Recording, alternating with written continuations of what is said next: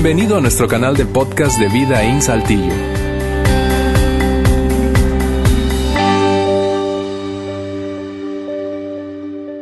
Bien, qué bueno que están aquí hoy con nosotros, tanto ustedes aquí en auditorio como los que nos acompañan a través del el streaming en vivo o quizás un, un podcast. Qué bueno que nos acompañan hoy.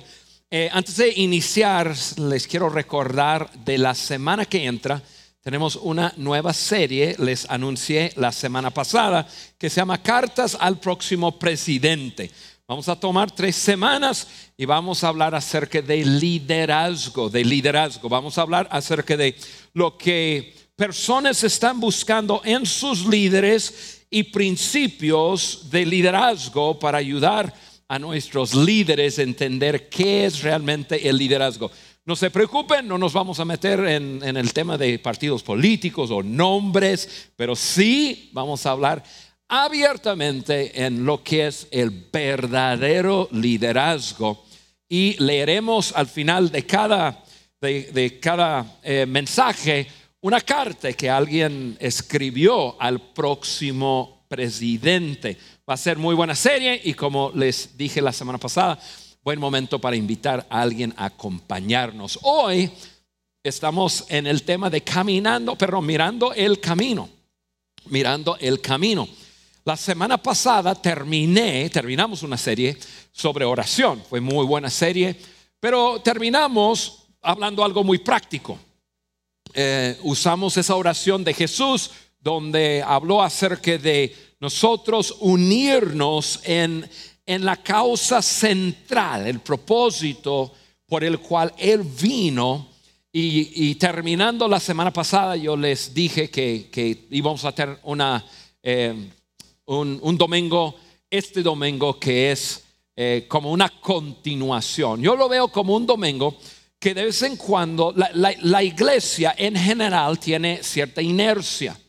Tenemos una tendencia de desviarnos del propósito central. Entonces, tomaré un tiempo para hablar de eso hoy y mantenernos sobre el camino, todos unidos ya sobre lo que es importante. Entonces hoy les quiero hablar acerca de, acerca de eso. Y hoy voy a hablar algunas cosas y cuando termino ya voy a aterrizar el avión en cosas súper, súper prácticas para nosotros, la iglesia Vidaín. Si tú nos acompañas, tú nos visitas hoy, qué bueno que estás aquí. Vas a ver qué tan importante tú eres para nosotros. Eh, pero nosotros, Vidaín, yo quiero que nosotros abracemos esto.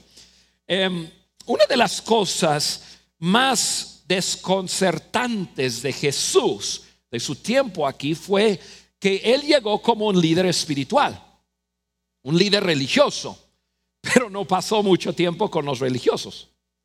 Él vino aquí siendo eh, enviado por Dios, pero no se juntaba con las personas espirituales.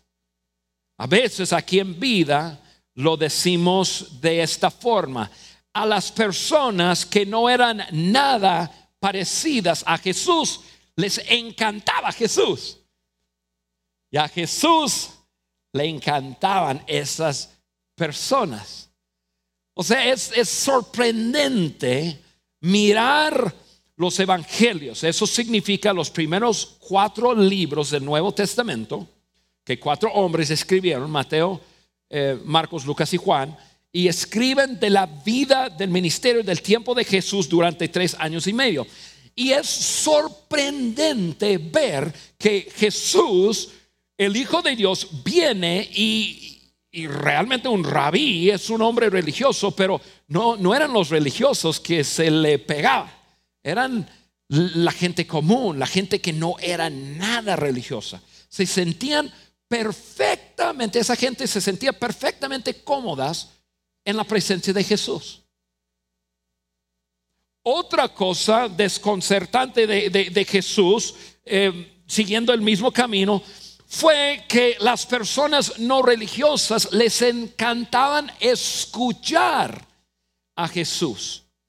O sea, el grupo de personas que se sentían incómodos o incómodas en el templo sentían súper cómodas con Jesús y se amontonaban para escucharlo. Quiero tomar una pausa. Quiero que pienses un segundo en eso.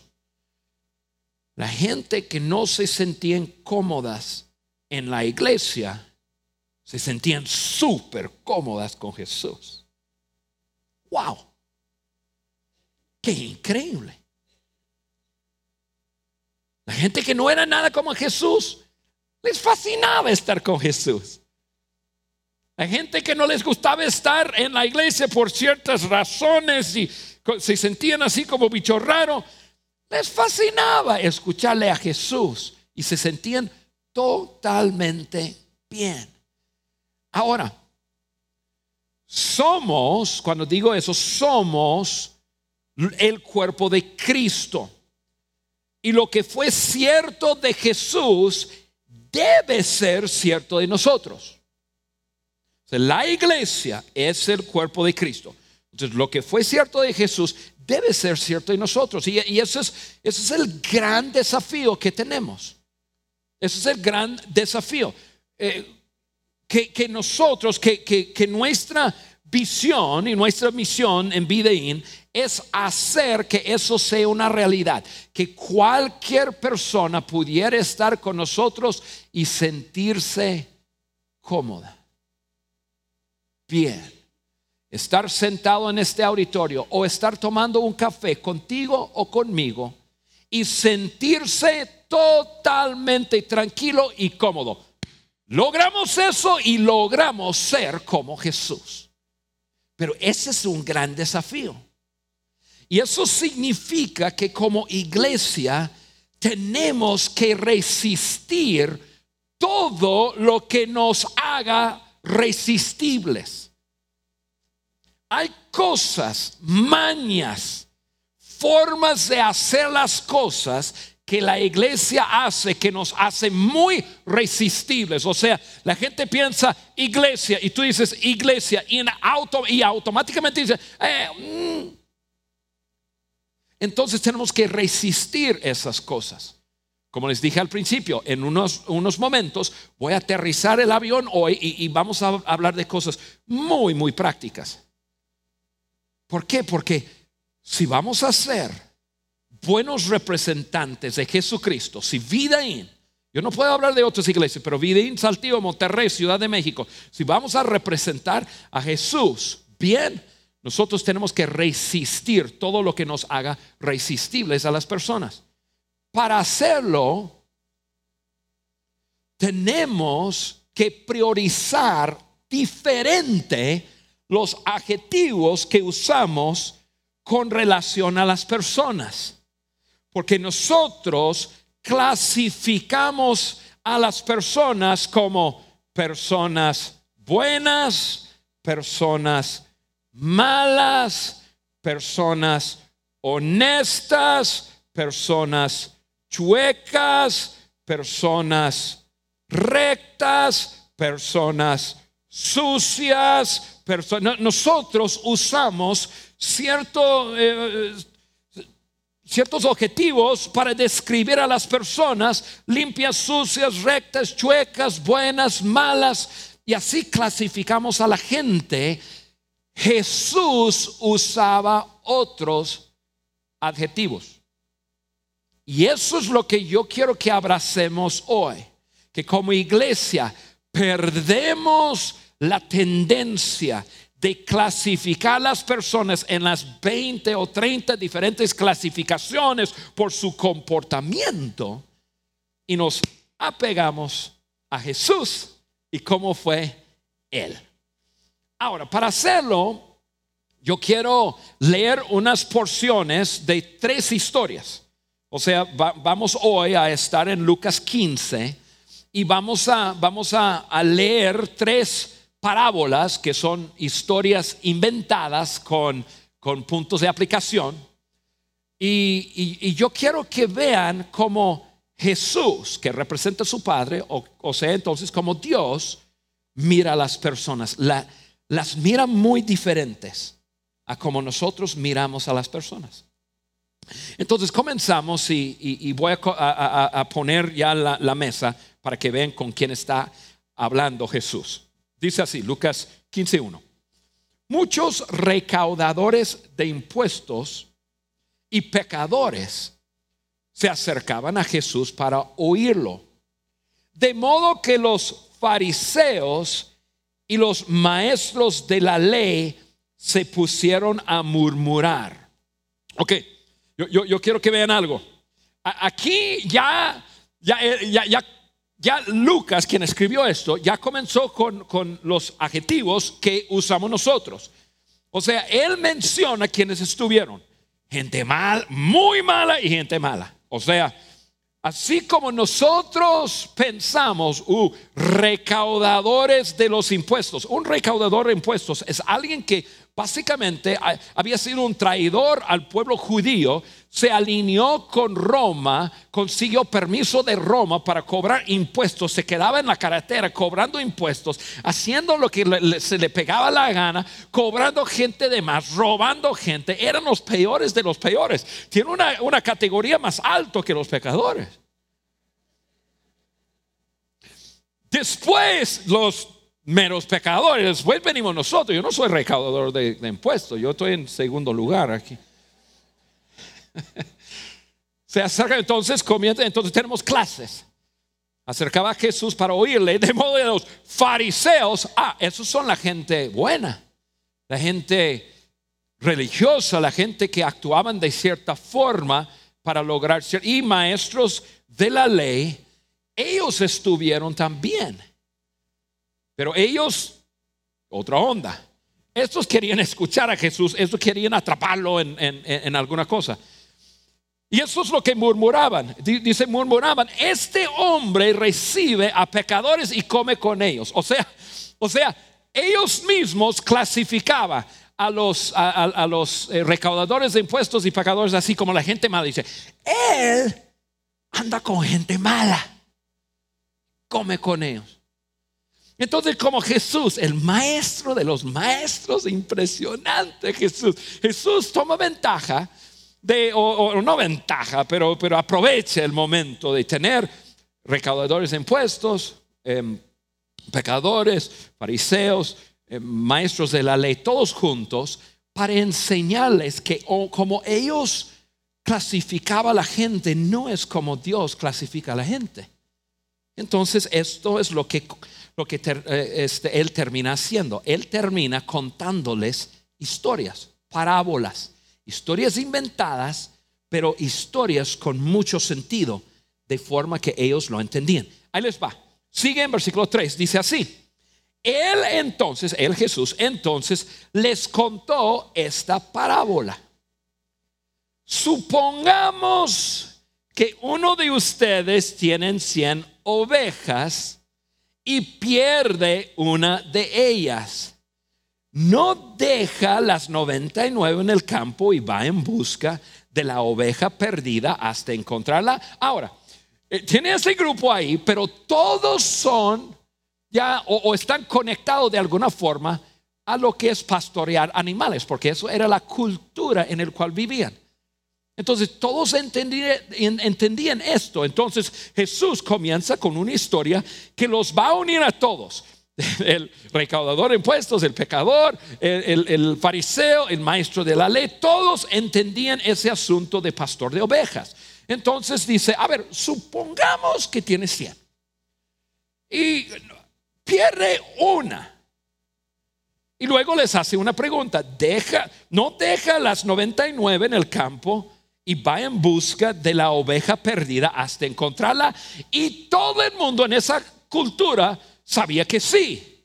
Entonces Jesús tiene a todo el mundo que eran enemigos por completo. Todos dicen, claro. ¿Por qué? Porque eran pastores. Ellos entendían eso. Hoy día en nuestra, en nuestra cultura diríamos, pero ¿para qué si tengo 99 que me queda? ¿Verdad? Pero eso no fue cierto en su cultura. Todos decían, pues claro que sí. Y quiero que, quiero, que apunten en su mente la palabra pierde. Seguimos. Y cuando la encuentra, lleno de alegría, la carga en los hombros y vuelve a la casa. Al llegar, reúne a sus amigos y vecinos y les dice, alégrense. Yo creo que Jesús estaba echando un poco de crema a los tacos aquí. Porque la verdad realmente no haría eso, pero, pero, pero Jesús está haciendo un punto aquí. ¿Sí? Tiene a todo el mundo diciendo, pues claro, 99 pero pierde uno, entonces el uno llega a ser el enfoque y entonces cuando lo, lo, encuentra ya se goza y que se alegrese conmigo, ya encontré la oveja que se me había perdido. Y todo el mundo está ahí, claro. Y todo el mundo como que agarra el punto y el punto de esta historia es cuando perdemos algo de valor nos enfocamos en lo que perdimos muchas veces al extremo de descuidar lo que no está perdido. Viste, dejó 99. Como que 99 estaban ahí, los deja. ¿Por qué? Porque hay uno perdido. Y ese es el, y eso es el principio de la historia aquí. Es que muchas veces perdemos algo de valor y nos enfocamos en lo que perdimos y muchas veces a un extremo de, olvidarnos o descuidar lo que, lo, que no está perdido. Porque cuando perdemos algo, como que todo lo demás, ya, ya, como todo lo demás queda ya fuera de, de nuestro enfoque. Nuestro enfoque está en lo que perdimos, ¿verdad? Mujeres, si ahorita miraran hacia abajo y su bolsa no estuviera,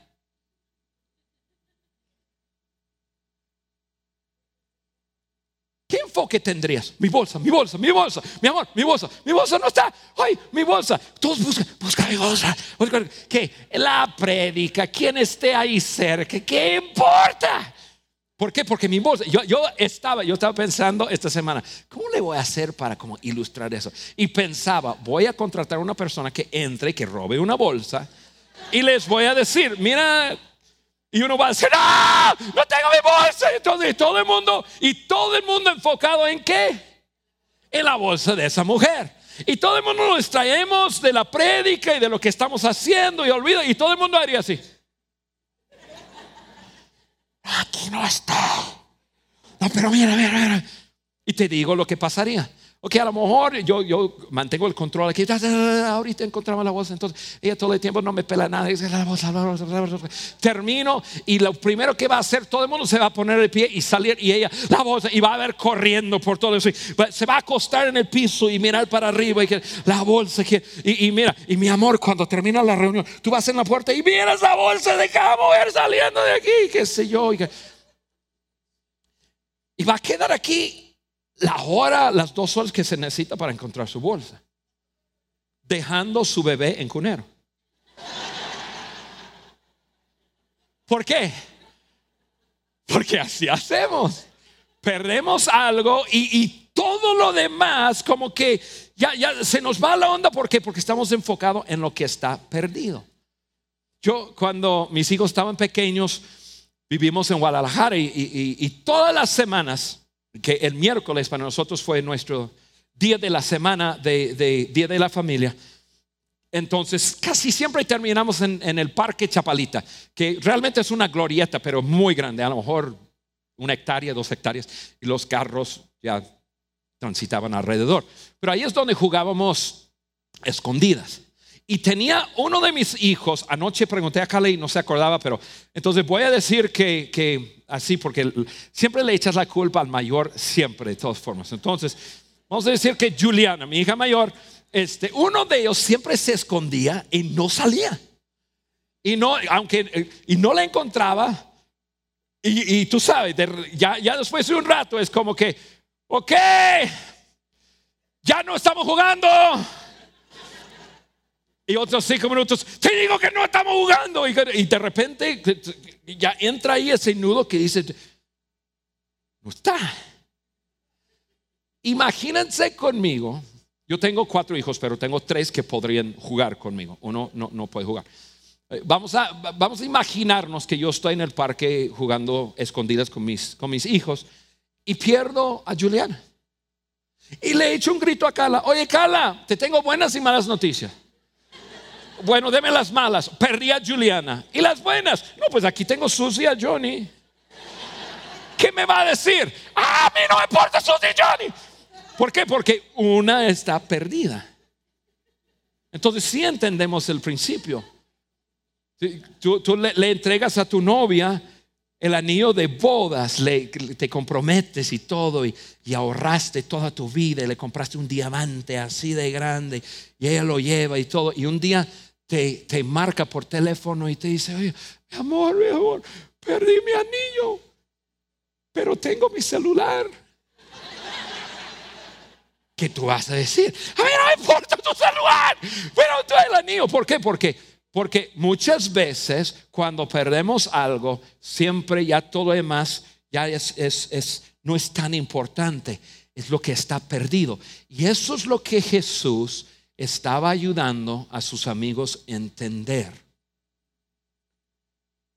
Y si por ahí no había enganchado a las mujeres, él decide contar otra historia. Seguimos. Versículo 8. 8. O supongamos que una mujer tiene 10 monedas de plata y pierde una. Ahora, antes de continuar la historia tienes que entender, eh, tres o diez monedas de plata no significa que traía 10 pesos en la bolsa. en su cultura había dos usos para un collar de monedas. Los papás entregaban un, eh, un collar de 10 monedas de, mucho valor. Y entregaba a sus hijas y eso era parte de, eh, eso era parte del, te casas con mi hija y te llevas la lana también. Era como, en su cultura, como una atracción para que un, un chico prestara atención a la chica y era como así. Te casas con ella y te doy tanto. Perdón, damas. Yo no inventé la cultura. O cuando ya se había comprometido, entonces lo llevaba diez monedas que decía, ya estoy comprometida, lo llevaba de otra forma, pero siempre tenía que tener diez. Entonces, no estamos hablando de que 10 pesos en la bolsa y pierde una. Estamos hablando de algo cultural, algo sumamente importante y jamás, de los jamases, uno podría salir a la calle así recolocando los nueve. Eran 10. Entonces, mira, supongamos que una mujer tiene 10 monedas de plata y pierde una. Y todas las mujeres, ¡Oh!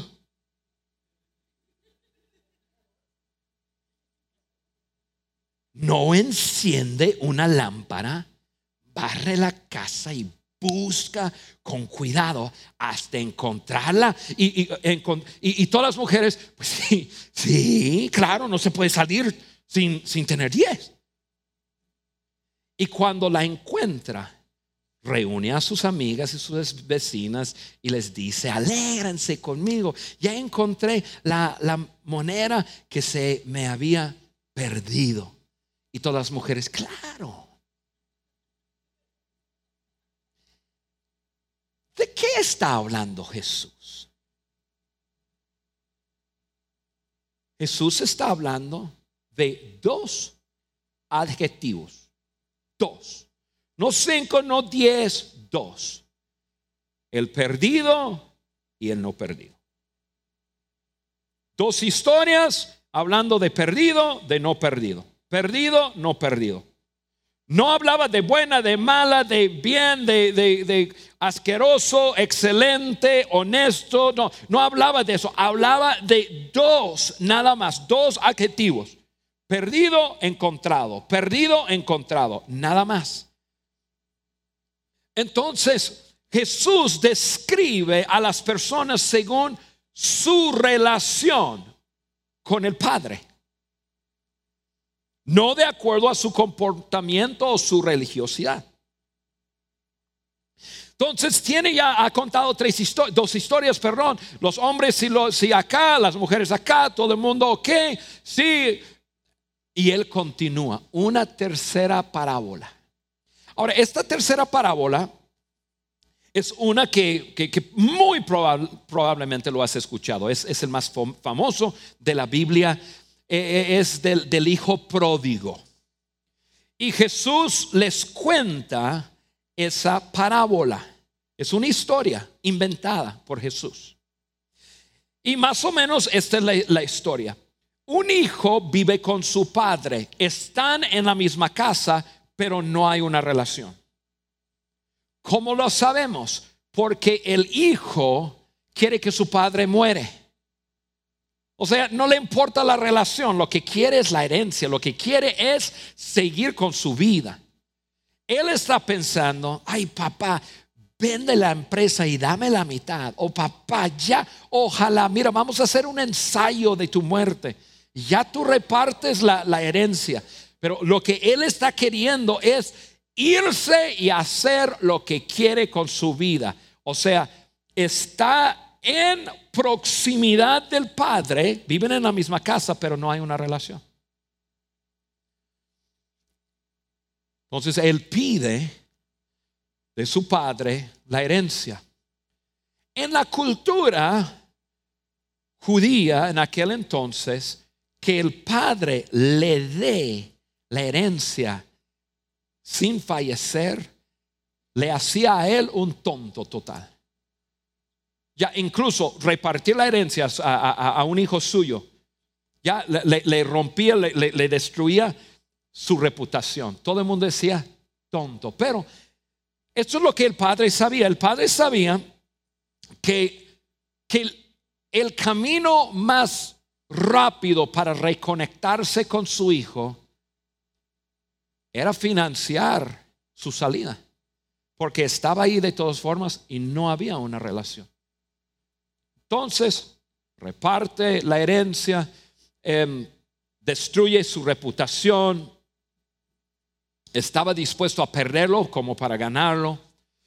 Y la historia nos dice que su hijo, ese muchacho, se fue compró su carro, compró su condominio, se colocó en, en una comunidad, vivió la vida loca y qué sé yo, comenzó a irse mal tantito y esto y lo otro, y cosas suceden hasta llegar a un día cuando, cuando sobrecogido por la emoción de pensar extraño a casa, casa me extrañará, extraño a mi padre, mi padre me extrañará. Bajo esa emoción él decide, decide me, me voy, me voy. Voy a ver, voy, voy a ver qué pasa.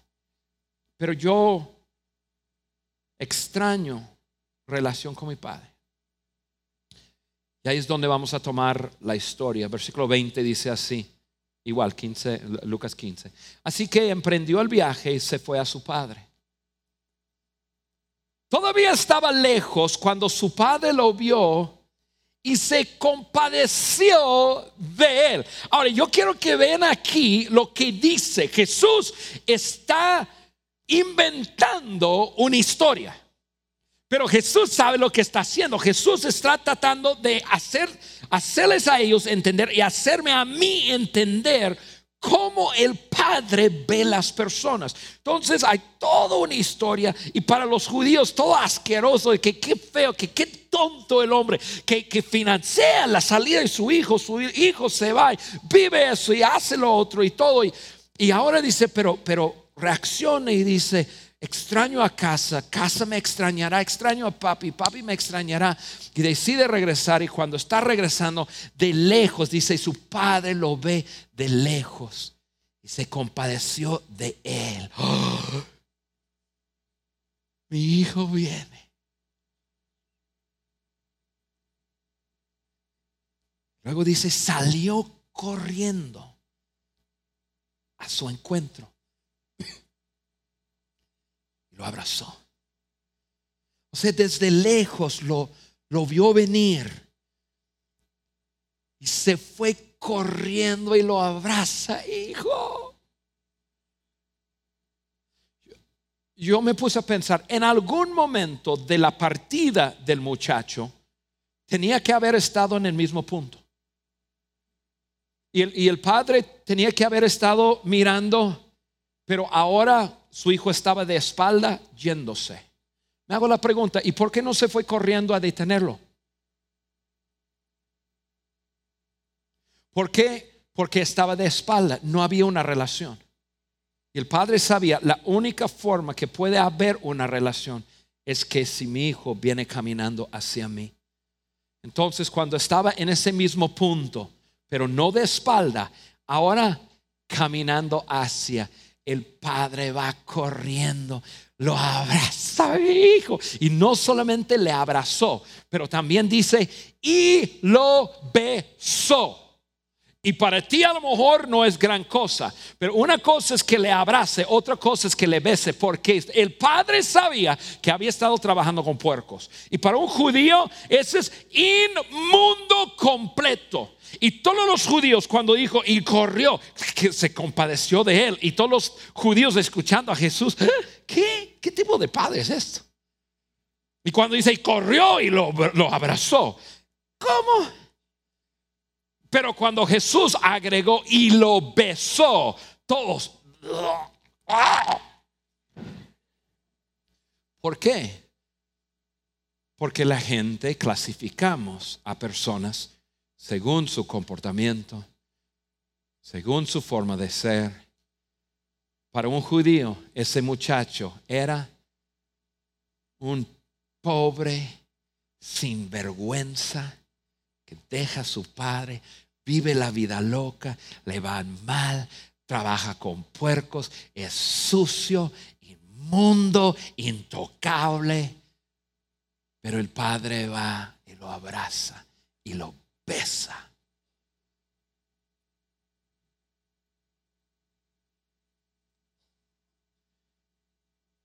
Y la audiencia de, de Jesús está ahí con la boca abierta. Porque clasificamos a las personas limpias o sucias, aceptables, no aceptables, pero Dios no ve personas así, amigos. Termina la historia diciendo, el joven le dijo, papá, yo me imagino que el joven tenía todo, toda una trayectoria hasta llegar para como que memorizar un discurso, entonces iba a echar su discurso, como sea. El joven le dijo, papá, he pecado contra el cielo y contra ti ya no merezco que se me llame tu hijo. Pero, y está echando su discurso, papá, ni le pela. ¿Por qué? Porque el padre no, el padre no ve así. Pero el padre ordenó a sus siervos, pronto traigan la mejor ropa para vestirlo, póngalo también el anillo, en, un anillo en el dedo y sandalias en sus pies, traiga el ternero más gordo, mátanlo para celebrar un banquete. Versículo 24, eso es lo que yo quiero que vean. Porque este hijo mío estaba muerto ¿Estaba muerto? No estaba muerto físicamente. La relación, no había relación, estaba desconectado. Estaba muerto, pero ahora ha vuelto a la vida. Se había perdido, pero ya lo hemos encontrado. Así que empieza la fiesta. Vámonos. O sea, los adjetivos que Dios usa no tienen que ver con comportamiento, tiene que ver con relación. Estaba muerto o está vivo. Perdido o encontrado. Desconectado o conectado. O sea, en pocas palabras, la razón por la que Jesús prioriza a las personas desconectadas de Dios es porque están desconectadas de Dios. Y eso es prioridad. 99 seguros, prioridad, la, persona, la, la oveja perdida. 10 monedas, uno perdido, enfoque es perdido. Un hijo perdido, enfoque el hijo perdido. O sea, así, así es como Dios nos ve. Hombre, mujer, amigo, amiga. En este lugar o, mirando por, por, por, internet, como sea, o escuchando el podcast. Yo, yo sé que nosotros vamos mucho con ay, ¿cómo Dios no me, verá? Porque he hecho, porque yo hice ayer, que hice anoche, que, que, que he hecho en mi vida y, y todo lo relacionamos con, con, comportamiento y si, estamos, si, si nos comportamos bien o mal o qué. Dios no nos ve así. Tú estás en una de dos condiciones nada más. Conectado o desconectado. Y si tú estás aquí hoy y estás desconectado, tú eres el enfoque del Padre. Él quiere una conexión contigo. Y amigos, si vamos a representar a Jesucristo como debemos, tenemos que perder ciertos adjetivos y abrazar otros. Porque la inercia natural de la iglesia es hacia los 99. Los 99 conectados. ¿Por qué? Porque son clientes que aportan. Hablamos honestamente. Porque son clientes que aportan, aportan de su tiempo, aportan de servir, aportan a través del dar y todo. Y entonces la inercia natural de la iglesia es hacia los que estamos. Y quiero ser claro, incluso con un comentario que hice la semana pasada. Somos claves y somos importantes, pero no somos, estoy hablando de somos si somos seguidores de Jesús. Somos importantes y somos claves, pero no somos el enfoque. Somos la manera que Dios va a lograr que una hija, que un hijo perdido que no está conectado con Él, pueda hacer una conexión. Por eso tú y yo tenemos que, cuidar tanto esto. Tanto, tanto, tanto. Ahora, yo les prometí aterrizar el avión, entonces quiero, quiero tomar quizás 10 minutos, cuando mucho, aterrizar el avión. Entonces, viendo todo eso, entendiendo que la gente que no eran como Jesús, les fascinaba estar con Jesús. Porque Jesús les hacía sentir cómodos viendo, tomando en cuenta que las personas que no se sentían cómodas, no querían escuchar nada en la iglesia, en el templo, les fascinaba escuchar a Jesús. ¿Por qué? Porque parece que hablaba de cierta forma, sin ciertos adjetivos que otros usaban para hacerles sentir mal. Tomando en cuenta que Dios no clasifica a las personas como buenas, malas, religiosas, no religiosas, limpias, inmundas, honestas, chuecas, buenas, asquerosas. Eso somos nosotros y tenemos que perder eso. Y entender que todo el mundo está en una de dos condiciones, conectado con su Padre o desconectado. Y nuestro enfoque, amigos, tiene que estar sobre aquella persona que está desconectada. Entonces, tres cosas muy prácticas para nosotros como iglesia. Número uno, nos cuidamos de alinear nuestros adjetivos con los de Dios. O sea, no bueno, malo, viejo, joven, eh, honesto, mentiroso. no, no, no. Nos alineamos. Una persona está conectada o desconectada. Si la persona está desconectada, haremos todo en nuestra posibilidad para conectar a esa persona a su Padre. Y yo explico lo que eso quiere decir. Haremos todo, todo, todo. Segunda cosa, nos preocupamos personalmente por las personas sin relación con Dios personas desconectadas de su Padre Celestial. ¿Qué quiere decir? Invertimos tiempo en personas. Invertimos tiempo y, los, y, las invitamos, podemos invitarles a, a ya dar un paso y aceptar a Jesucristo, pero muchas veces personas necesitan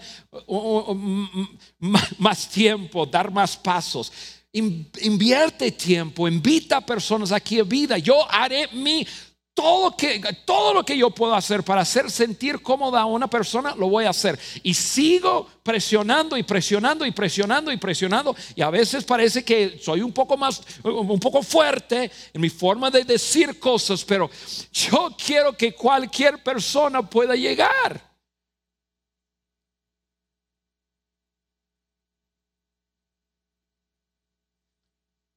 Entonces invertimos tiempo en ellos y creamos un lugar espectacular.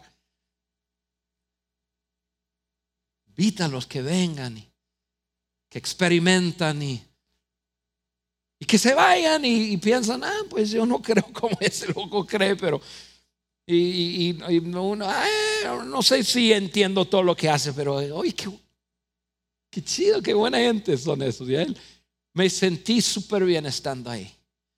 Nadie me hizo sentir incómodo, porque con eso va a regresar, y va a regresar, y va a regresar, y va a regresar. Es la historia de muchos de ustedes. Muchos. muchos de ustedes, su primera vez eh, aquí en vida o su segunda vez, alguien este, alguien me presenta alguien y la persona, hola, eh, hola, ¿qué tal? Yo soy Juan y siempre, no sé por qué siente la obligación de decir, eres el pastor de aquí, como que,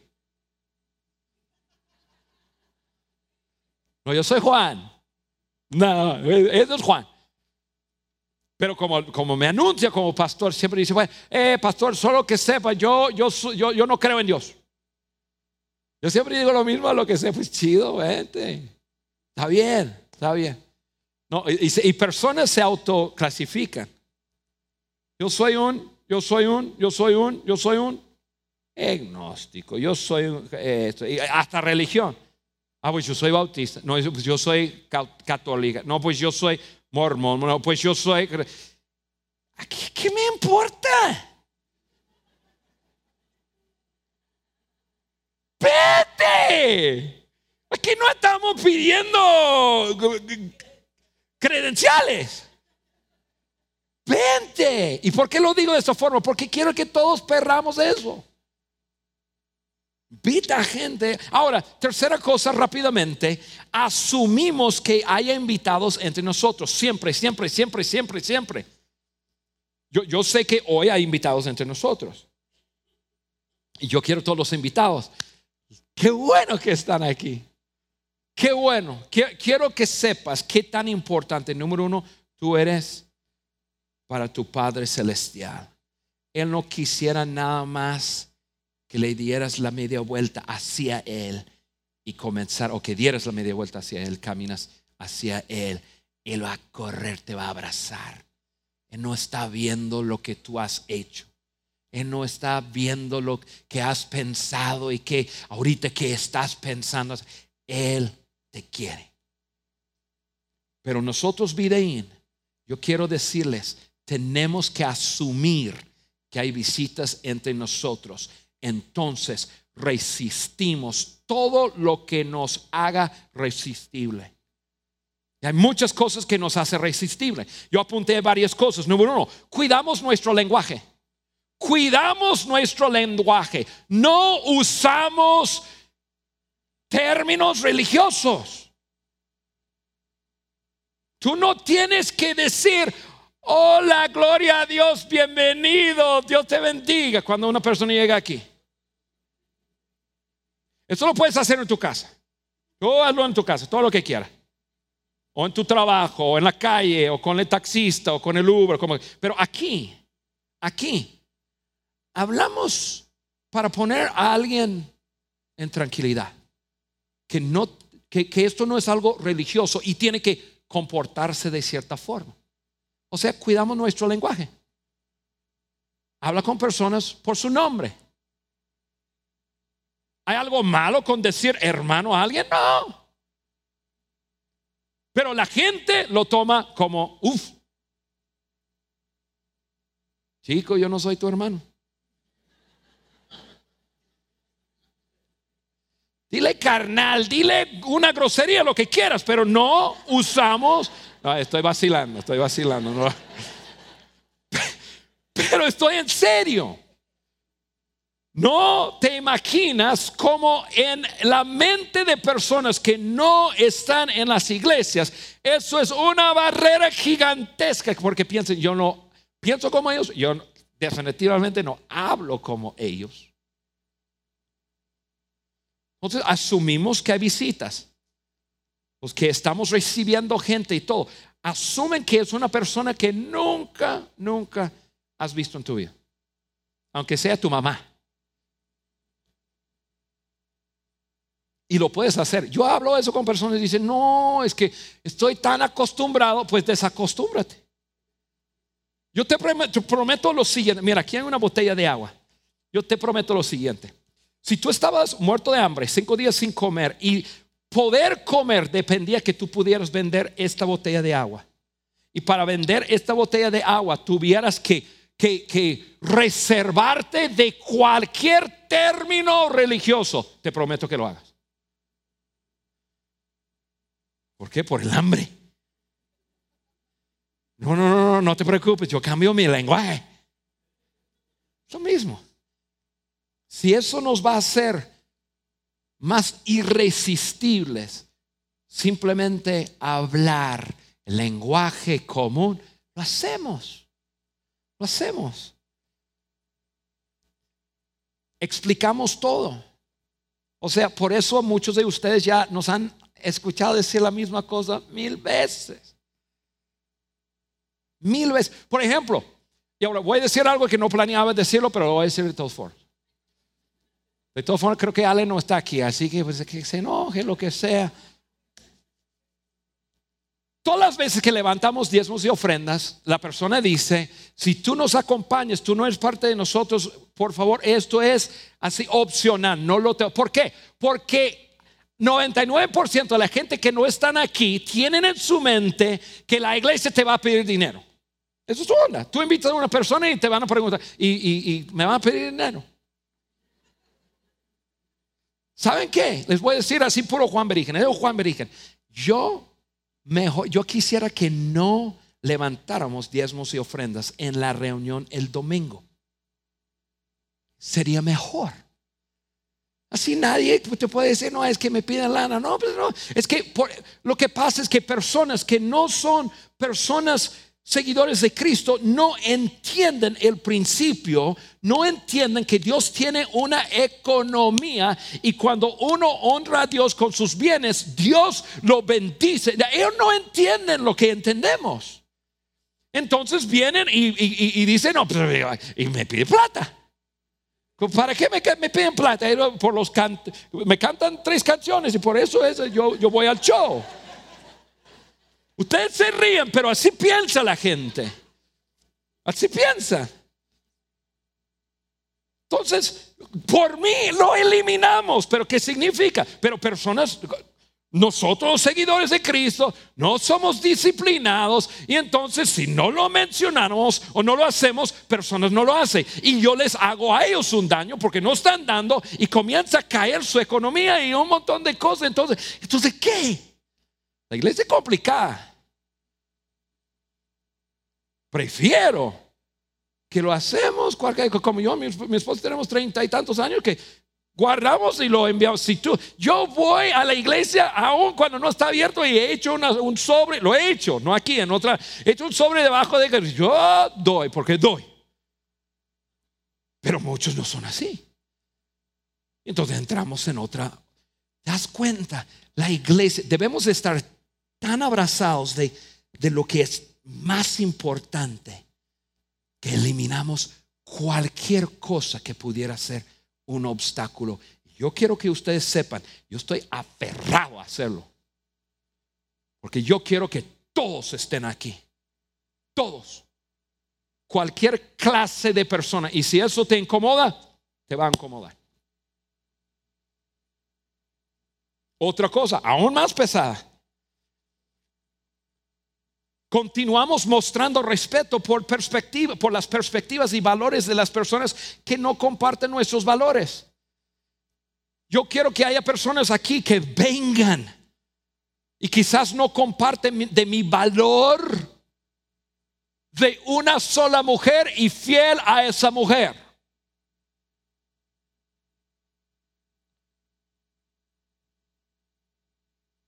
O no comparten mi valor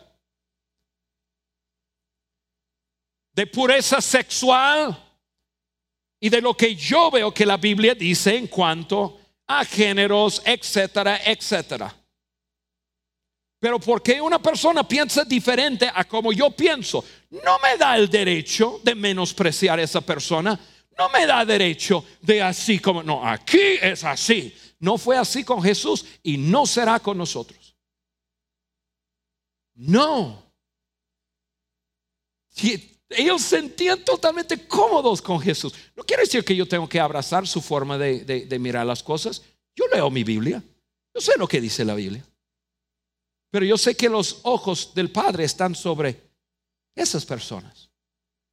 Yo quiero cooperar con mi Padre celestial. Permitimos a las personas a explorar la fe sin presionarlas. Seguir antes de creer. Pertenecer antes de creer. Ojo, anuncio, tú puedes pertenecer, pertenecer a vida in sin haber creído en Jesucristo como tu Señor y Salvador. Tú puedes ser parte de nosotros. Mi meta es que hagas tu conexión con el Padre Celestial. Pero no tenemos un cierto estándar como que para pertenecer al club de Vidin tienes que ra. No. No, te permitimos seguir antes de creer, pertenecer antes de creer, explorar antes de abrazar. Bueno, mi tiempo ha ido ya, tengo que terminar. Tres frases más. ¿Alguna vez has perdido algo y a otras personas no les importaba? O sea, mujer, perdiste tu bolsa en la casa, dijiste a tu marido y los niños y no les importaba nada. Tú buscando por todos lados y no les importa. ¿Te ha pasado alguna vez? Escuche bien. Que no seamos esa iglesia. Que no seamos esas personas. ¿Qué tal si nosotros seamos los el padre de la historia? Eh bienvenido. Ven. Deja presentarte con tu Padre Celestial. Padre, gracias por desafiarnos con tanto con esas historias. Hace más de dos mil años Jesús vivió aquí en la tierra y, las historias están tan vivas y tan ciertas. Dos mil años después, para nosotros, ayúdanos ser tu iglesia reflejando quien tú eres, oh Dios. Gracias. En el nombre de Jesús. Gracias por haber escuchado este podcast de Vida en Saltillo. Si deseas escuchar estos mensajes en vivo, te invitamos a que nos acompañes todos los domingos a nuestro auditorio. Para más información sobre nuestra ubicación y horarios, entra a vidainslt.org o síguenos en nuestras redes sociales como Facebook, Twitter e Instagram. Nos vemos la próxima semana.